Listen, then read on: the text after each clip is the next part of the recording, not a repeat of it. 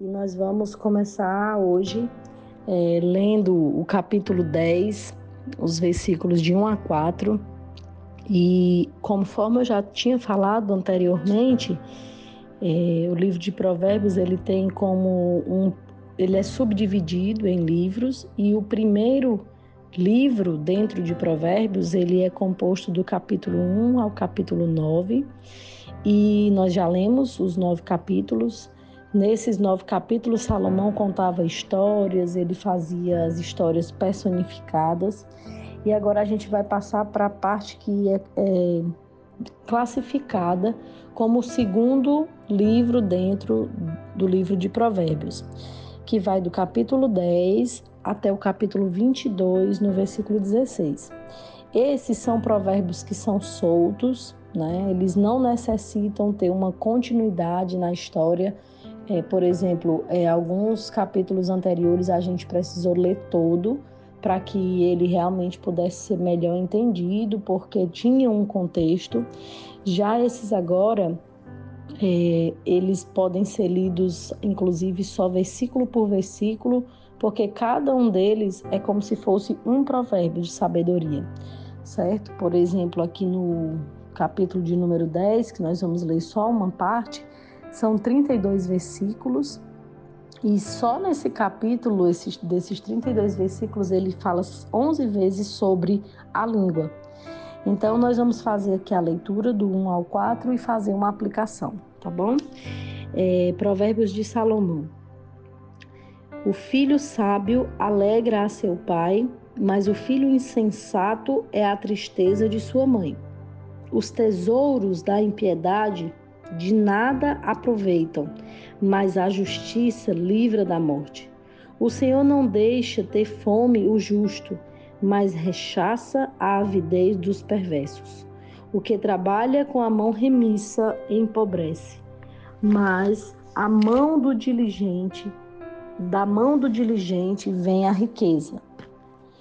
E aí nós vemos aqui nesse versículo 1, né, estudamos já bastante sobre a questão do sábio. Nós vimos que a verdadeira sabedoria ela está ligada ao temor ao Senhor. Então, o sábio é aquele que teme ao Senhor.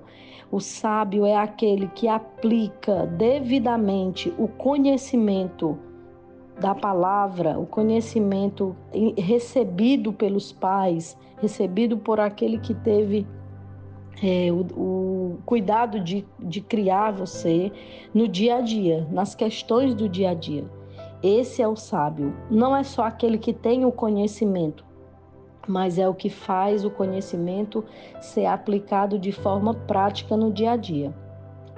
E, ao contrário disso, o insensato é o que se torna insensível ao conhecimento, é o que se torna é, desapercebido da aplicação da verdade moral.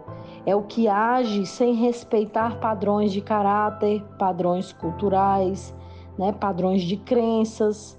O insensato, ele por si só se destruirá. É isso que a palavra fala o tempo todo.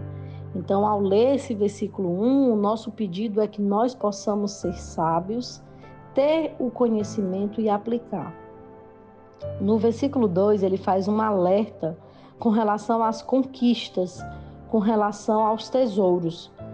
É, ele faz esse alerta para que nós tenhamos cuidado com esse tesouro obtido de forma impiedosa, ou seja, quando eles são obtidos de forma ilícita ou por meios imorais. Porque a, a palavra nos ensina que você pode até conquistar tesouros, riquezas de formas ilícitas de forma imoral, mas que estes eles não terão proveito.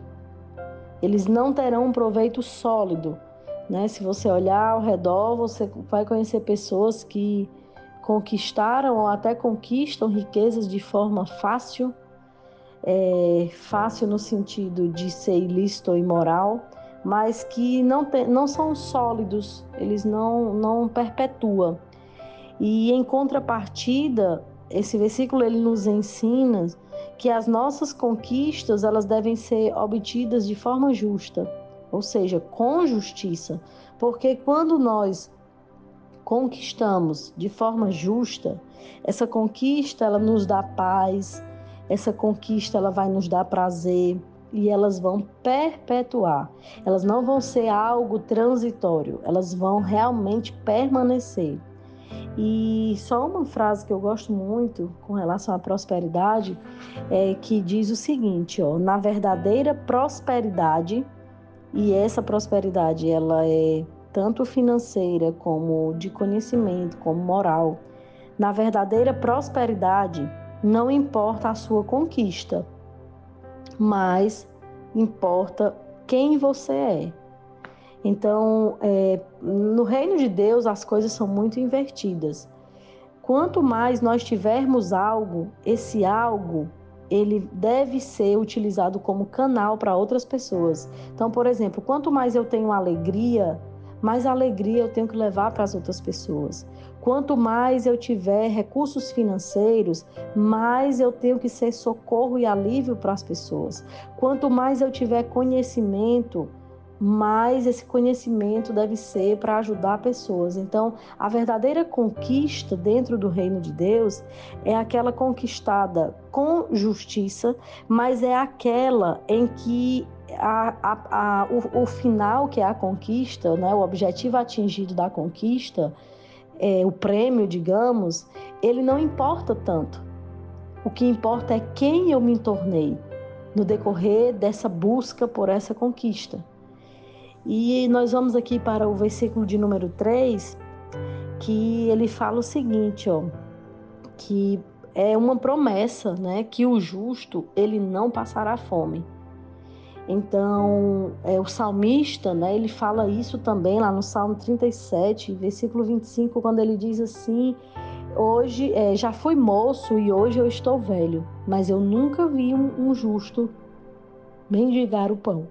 Então, às vezes, é, pessoas justas, elas passam sim alguma necessidade, porque o Senhor, ele, ele é muito justo, ele é muito fiel. E às vezes as necessidades que nós passamos, né, elas têm a ver com aquilo que nós realmente buscamos no nosso íntimo. Então, o Senhor tem um caminho para nós e muitas vezes nós estamos entre um obstáculo e uma oportunidade mas são capazes de transformar as duas em vantagem. Então, a pessoa diligente, ela consegue entender que tem uma diferença entre um obstáculo que ela está enfrentando e uma oportunidade.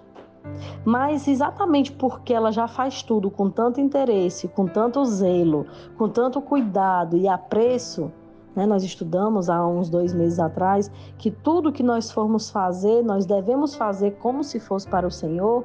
Essas pessoas elas são capazes de transformar todas essas situações, sejam de dificuldades ou de oportunidades, em vantagem. E por isso que você vê pessoas tão felizes no que fazem e vê pessoas constantes no que fazem e prosperando naquilo que fazem. E para nós refletirmos nessa manhã, é, que nós possamos realmente ser sábios nas nossas conquistas, sabendo o porquê que nós estamos indo atrás dessa conquista, para que nós queremos essa conquista. E essa conquista pode ser de algo, pode ser de alguma coisa, de alguma profissão, ou até mesmo a conquista de uma pessoa. Qual o sentido?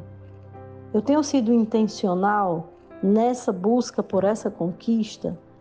E que a gente possa aprender, saber tirar vantagem né, de toda situação, de toda época que porventura nós estejamos vivendo. E nós vamos orar. Senhor Deus e Pai, nós queremos nessa manhã louvar o teu santo nome, te agradecer por essa semana maravilhosa que está começando. Pedir que o Senhor seja conosco, que nós possamos guardar essa palavra em nossos corações. Pedir que o Senhor nos dê sabedoria, que o Senhor possa fazer com que nós creiamos nas tuas promessas, nós não nos desesperemos, que o Senhor possa fazer com que nós aprendamos a ser servos e servas fiéis ao Senhor, refletindo o Senhor em todo o tempo. nós possamos olhar para as situações que o Senhor tem colocado em nossas vidas, permitido que nós passemos e que nós venhamos tirar o melhor de cada momento, de cada situação, extrair o melhor das pessoas que estão ao nosso redor, ser também o melhor, dar o nosso melhor para as pessoas que estão ao nosso redor. E que nós possamos, ó Deus, entender que o Senhor sempre terá o melhor para nós, mesmo quando a gente não vê, mesmo quando a gente não entende, porque o Senhor é um Pai, o Senhor é um Deus bondoso, o Senhor é cheio de amor, a tua vontade, ela sempre vai ser o melhor, Pai. Que em nome de Jesus, o teu tão grande amor, a tua graça e a tua misericórdia esteja com todos nós, nos ajudando a vencer esse momento tão difícil de pandemia, de perdas, de sofrimento, Pai, de luto. Que o Senhor nos ajude, continue conosco, em nome de Jesus. Amém.